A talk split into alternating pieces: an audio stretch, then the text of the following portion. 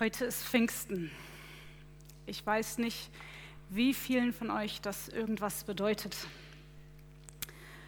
Aber ich dachte, um uns darauf einzustimmen, nehme ich euch mit auf etwas, was ich die Achterbahn der Gefühle genannt habe. Wir reisen zurück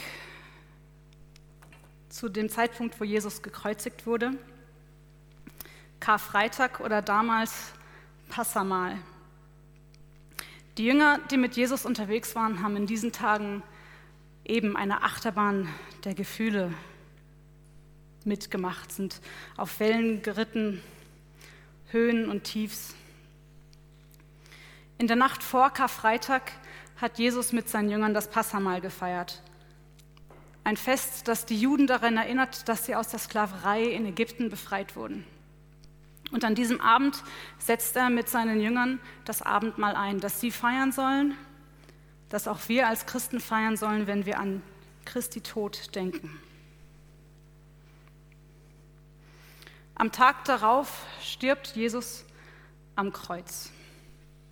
Ich habe, als ich vor ein paar Wochen an Karfreitag gepredigt habe, auch davon gesprochen.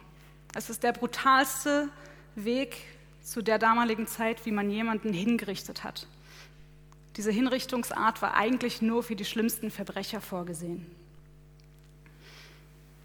Ja, und eigentlich habe ich darüber gesprochen, warum dieser grausame Tod oder dieses Ereignis von dem grausamen Tod Jesu nicht nur oder nicht ein Grund sein soll, warum wir trauern, sondern ein Grund sein soll, warum wir als Christen, wenn wir an Jesus Christus glauben, diesen Tag als einen Hoffnungstag und einen Tag, an dem wir dankbar sein dürfen, feiern können. Gott hat nämlich den Tod von Jesus dazu gebraucht, um den Weg zu ihm wieder frei zu machen. Das heißt, dass wir wieder die Möglichkeit haben, dass du, dass ich, dass alle Menschen auf dieser Erde die Möglichkeit haben, eine persönliche Beziehung zu Jesus zu haben, wenn der Mensch das möchte. Aber ich bin mir ziemlich sicher, dass an diesen Tagen die Jünger nicht gut drauf waren. Der eine Jünger hat Jesus verraten, der nächste hat geleugnet, ihn jemals gekannt zu haben. Wieder andere sind vor Angst geflüchtet, haben sich versteckt. Nur ein einziger war bei der Kreuzigung anwesend, nämlich Johannes. Und am Ostermorgen steht aber Jesus vom Tod auf. Das Grab ist leer und er begegnet den Frauen, die in seinem engsten Kreis mit ihm unterwegs waren. Und später begegnet er auch seinen Jüngern. Sie sitzen allein in einem verschlossenen Haus, die Türen und Fenster sind zu und sie fürchten sich. Doch plötzlich erscheint ihnen Jesus und ihre Trauer, ihre Angst der letzten Tage verändert sich in Hoffnung, in Freude. Und nachdem Jesus von den Toten auferstanden ist, verbringt er 40 intensive Tage mit seinen Jüngern und anderen, die ihm nachgefolgt sind. Und wahrscheinlich ist das wieder so ein Hoch auf der Achterbahn der Gefühle, wo sie fröhlich waren, wo sie sich gefreut haben, hey, Jesus ist bei uns, er ist nicht mehr tot, uns geht's gut, wir haben Hoffnung. Und dann bringt Jesus den Missionsauftrag aus Matthäus 28, in dem steht, mir ist alle Macht im Himmel und auf der Erde gegeben. Darum geht zu allen Völkern und macht sie zu Jüngern. Tauft sie im Namen des Vaters, des Sohnes und des Heiligen Geistes und lehrt sie, alle Gebote zu halten, die ich euch gegeben habe. Und ich versichere euch, ich bin immer bei euch bis ans Ende der Zeit. Die Jünger erhalten also diesen speziellen Auftrag, das Special Mission habe ich es genannt, die gute Botschaft von Jesus Christus in der ganzen Welt zu verbreiten. Und Jesus hat ihnen zugesprochen, hey, ich werde immer bei dir sein, ich werde immer bei euch sein. Und diese Zusage hat sie wahrscheinlich mega ermutigt. In der Apostelgeschichte, die auch das Pfingstereignis berichtet, spricht Jesus den Jüngern zu, dass der Heilige Geist auf sie kommen wird und ihnen Kraft geben wird. Kraft, um diesen wichtigen und auch wertvollen Auftrag zu erfüllen. In Jerusalem, wo sie gerade sind, in Judäa und Samaria, Ortschaften in ihrer Nähe, aber bis auch an die Enden der Erde. Und dann kommt tendenziell ein neues Tief, was sie nicht erwartet haben, Jesus fährt in den Himmel auf und ist nicht mehr körperlich anwesend. Jetzt erleben sie zehn Tage, in denen man sagen könnte, oh, jetzt geht es uns wieder schlecht, Jesus ist doch nicht mehr hier. Aber die Bibel berichtet uns, dass sie nach Jerusalem gegangen sind und allen Menschen dort erzählt haben von Jesus und von Gott und was er getan hat. Und die Bibel bestätigt uns, dass Gott diese Tage genutzt hat, dass das, was die Jünger ver, ver, äh, berichtet haben, wirksam war. Und wir wissen auch, dass die Jünger in dieser Zeit in den Tempel gegangen sind und Gott gelobt haben.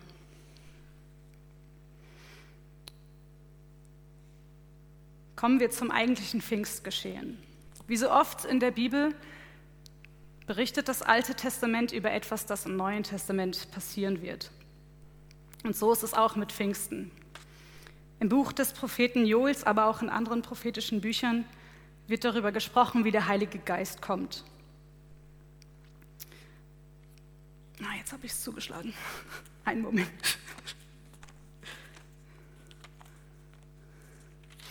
Also in, Jona, äh, in Joel 3, die Verse 1 bis 3 steht, in den letzten Tagen spricht Gott, werde ich meinen Geist über alle Menschen ausgießen. Eure Söhne und Töchter werden Weissagen, eure alten Männer werden prophetische Träume und eure jungen Männer Visionen haben. In diesen Tagen werde ich meinen Geist sogar über alle meine Diener, ob Mann oder Frau, ausgießen und sie werden Weissagen. Und ich werde Wunder tun oben am Himmel und Zeichen unten auf der Erde. Und genau das, was Joel hier voraussagt, passiert an Pfingsten, passierte an diesem Tag, den wir heute feiern. In der jüdischen Tradition ist es so, dass sie öfters große Feste feiern und die feiern sie im Mittelpunkt in Jerusalem. Und diese Feste sind nicht ein, zwei Stunden lang, sondern in der Regel einige Tage. Und somit ist Pfingsten eigentlich ein Erntedankfest, das eine Woche lang ging. Und somit waren ganz viele Juden in Jerusalem versammelt, zu dem Zeitpunkt, wo das Pfingstgeschehen stattgefunden hat. Ich lese dazu die Verse 1 bis 13 aus dem zweiten Kapitel der Apostelgeschichte. Am Pfingsttag waren alle versammelt. Plötzlich ertönte vom Himmel ein Brausen wie das Rauschen eines mächtigen Sturms und erfüllte das Haus, in dem sie versammelt waren, das Haus, in dem die Jünger versammelt waren. Dann erschien etwas, das aussah wie Flammen, die sich zerteilten wie Feuerzungen, die sich auf jeden einzelnen von ihnen niederließen. Und alle Anwesenden wurden vom Heiligen Geist erfüllt und fingen an, in anderen Sprachen zu sprechen, wie der Heilige Geist es ihnen eingab. Damals lebten in Jerusalem gottesfürchtige Juden aus vielen verschiedenen Ländern. Als sie das Brausen hörten, liefen sie herbei. Bestürzt hörte jeder von ihnen die Versammelten in seiner eigenen Sprache reden. Außer sich vor Staunen riefen sie, wie kann das sein? Diese Leute stammen alle aus Galiläa und doch hören wir sie in den Sprachen der Länder sprechen, in denen wir geboren wurden. Da stehen wir, Pater, Meder, Elamiter, Leute aus Mesopotamien, Judäa, Kapazedonien, Pontus, der Provinz Asien, Phrygien, Pamphylien, Ägypten und den Gebieten von Libyen aus der Gegend von Kyrene, Besucher aus Rom, Juden sowie zum Judentum übergetretene, Kreter und Araber. Und wir alle hören diese Leute unsere eigenen Sprachen über die Taten Gottes reden. Erstaunt und verwirrt standen sie da. Was mag das bedeuten? fragten sie einander. Doch manche spotteten auch, die sind nur betrunken. Das ist alles. Was mag das bedeuten? Wenn man den Text genauer untersucht, wenn man genauer nachliest, stellt man fest, wie wunderbar das, ich nenne es mal Time Management von Gott und seinem Handeln ist. Er sucht sich den Moment aus, in dem ganz viele Leute aus seinem auserwählten Volk versammelt sind, um sich neu zu erkennen zu geben. Und er tritt auf, genauso plötzlich, wie Jesus damals vor 40 oder 50 Tagen seinen Jüngern erschienen ist. Und er tritt auch auf, interessanterweise, auf eine Art und Weise, wie die Juden ihn eigentlich schon aus dem Alten Testament her kennen. Er lässt sich hören, er lässt sich sehen und er schenkt neue Gaben und Fähigkeiten. Hören lässt er sich hier in dem Brausen. Das soll eine Bewegung der Luft sein. Und Elia hat im Alten Testament Gott auch schon so erlebt, als er Gott darum gebeten hat, sich ihm zu erkennen zu geben. Dann lässt Gott oder der Heilige Geist sich hier auch sehen in Form eines Feuers. Das war den Juden eigentlich auch nichts Unbekanntes. Mose und das Volk Israel haben Gottes Gegenwart auch schon so erlebt, als sie aus der Sklaverei in Ägypten ausgezogen sind. Und dann schenkt der Heilige Geist neue Gaben und Fähigkeiten, die Leute, auf denen er sitzt, sozusagen, die, dessen Herzen er erfüllt, ausüben können. Im Alten Testament lesen wir von vielen Leuten, die befähigt wurden durch den Geist Gottes für den Dienst, zu dem Gott sie berufen hat. Und so auch hier an Pfingsten können die Jünger auf einmal in Sprachen sprechen, die sie nie gelernt haben. Und sie können so kommunizieren, dass die Leute, die die Sprache als Muttersprache haben, sie verstehen.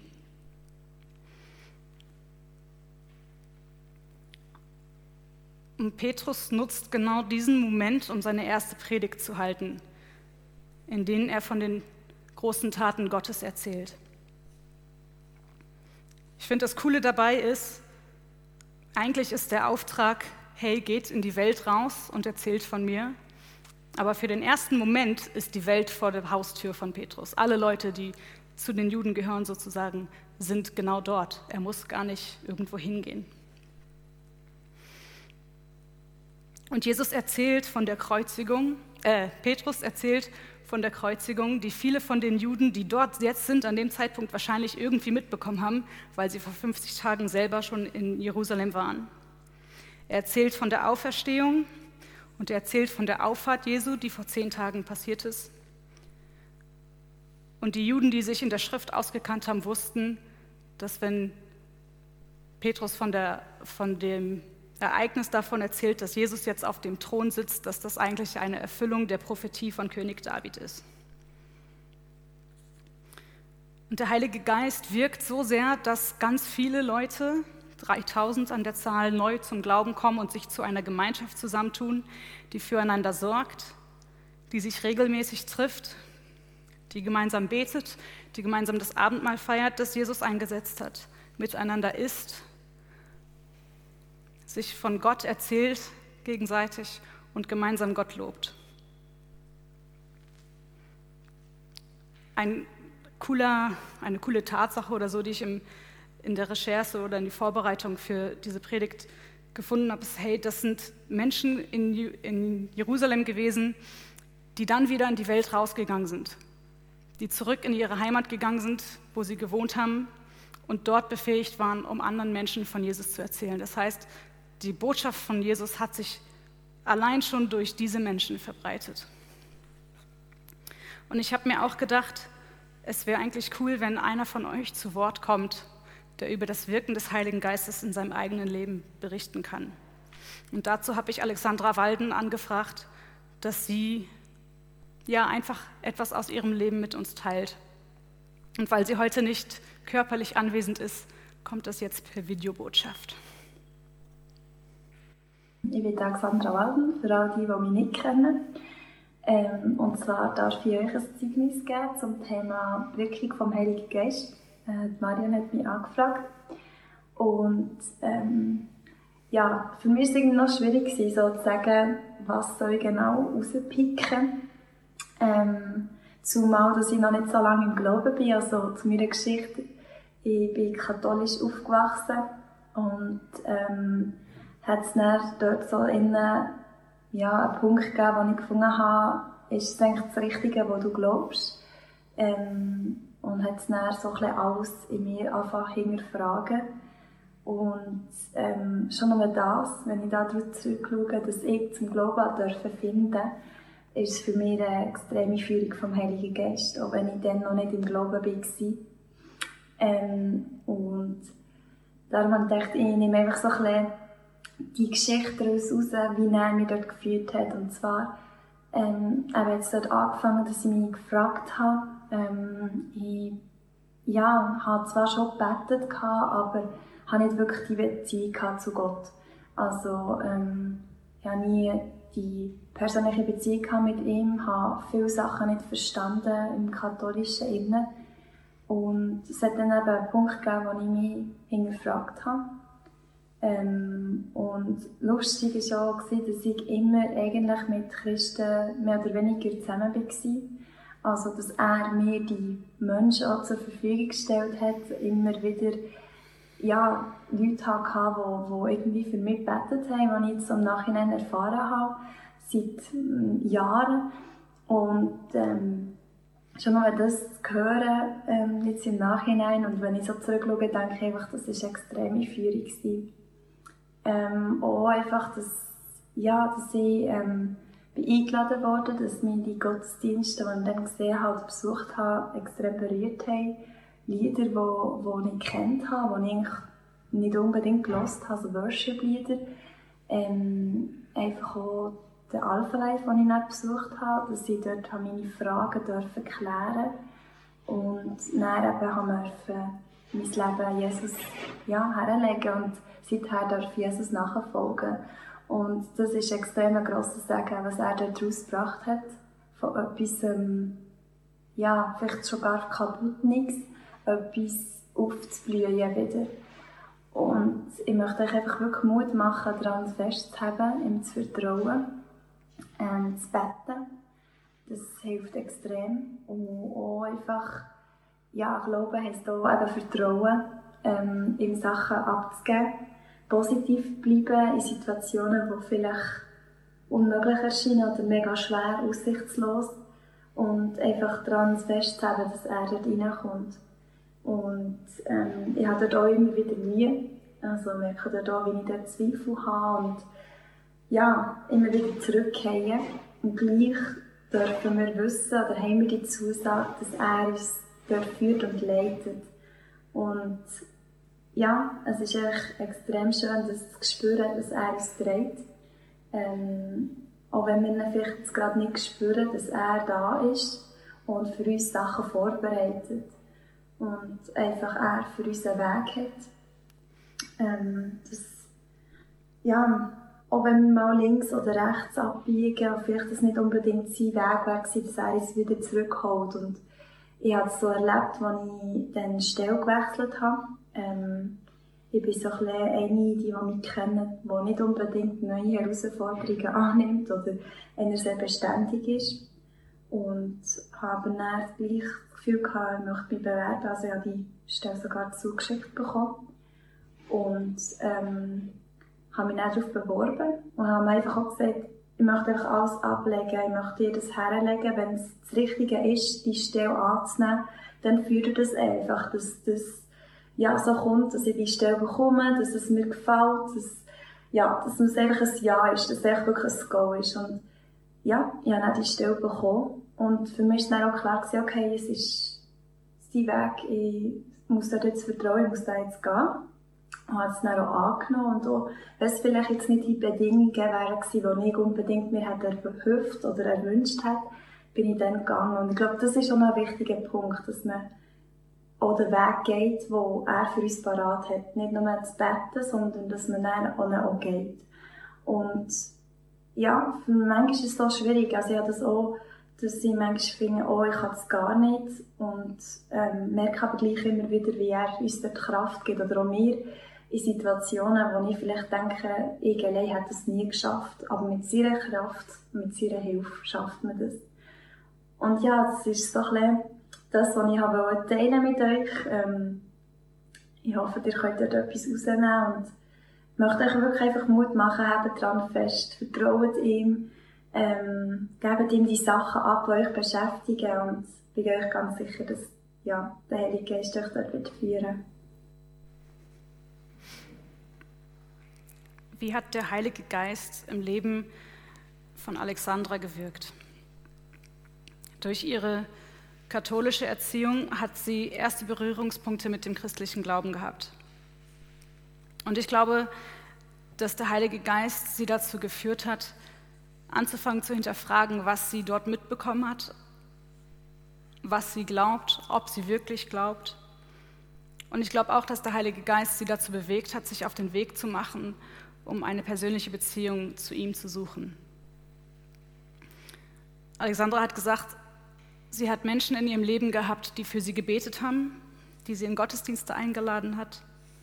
Und sie hat erlebt, dass sich die Suche und das Einlassen auf eine persönliche Beziehung zu Jesus sich lohnt und sie dadurch zu einem Nachfolger von ihm werden durfte.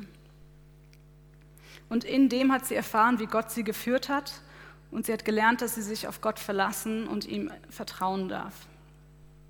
Und sie hat erfahren, wie Gott die Wege vorbereitet, den sie gehen kann, aber auch die Wege vorbereitet, die wir gehen können. Und ich denke auch, dass der Heilige Geist Alexandra ausgerüstet hat dazu, um mit anderen Menschen ihren Glauben zu teilen. Und genauso hat Gott den Weg an Pfingsten für die Gemeinde vorbereitet. Durch dieses Pfingstgeschehen, durch das Kommen von dem Heiligen Geist, durch die Gegenwart Gottes in dieser Welt hat sich die christliche Gemeinde gebildet. Und ich denke, genauso wie Gott die Wege der damaligen Gemeinde, aber auch von Alex vorbereitet hat, kann Gott auch die Wege in deinem Leben vorbereiten. Er kann dich dazu ausrüsten, deinen Glauben mit anderen Menschen zu teilen. Und dazu möchte ich euch Mut machen. Folgt dem Auftrag aus Matthäus 28. Teilt euren Glauben. Und für die, die noch nicht ein Nachfolger von Jesus sind, macht euch auf den Weg. Hört auf das, was Gott euch sagt. Sucht euch Menschen, mit denen ihr darüber sprechen könnt und wagt den Schritt auf Jesus zu. Ich möchte beten. Vater, ich danke dir, dass du mit deinem Heiligen Geist in diese Welt gekommen bist, dass wir dadurch wissen dürfen, dass du immer bei uns bist. Danke für dein Wirken in dieser Welt, danke für dein Wirken in dem Leben von Alex und danke, dass wir darauf vertrauen dürfen, dass du auch in unserem Leben wirken kannst und wirken wirst. Vater, ich möchte dich bitten, dass du ja, die Herzen bewegst, um sich auf den Weg zu machen, näher zu dir zu kommen. Danke, dass wir hier sein dürfen heute Abend und dass wir dich jetzt loben und preisen dürfen mit den nächsten zwei Liedern. Danke, dass du uns dadurch stärkst und mit uns gehst in diese neue Woche. Amen.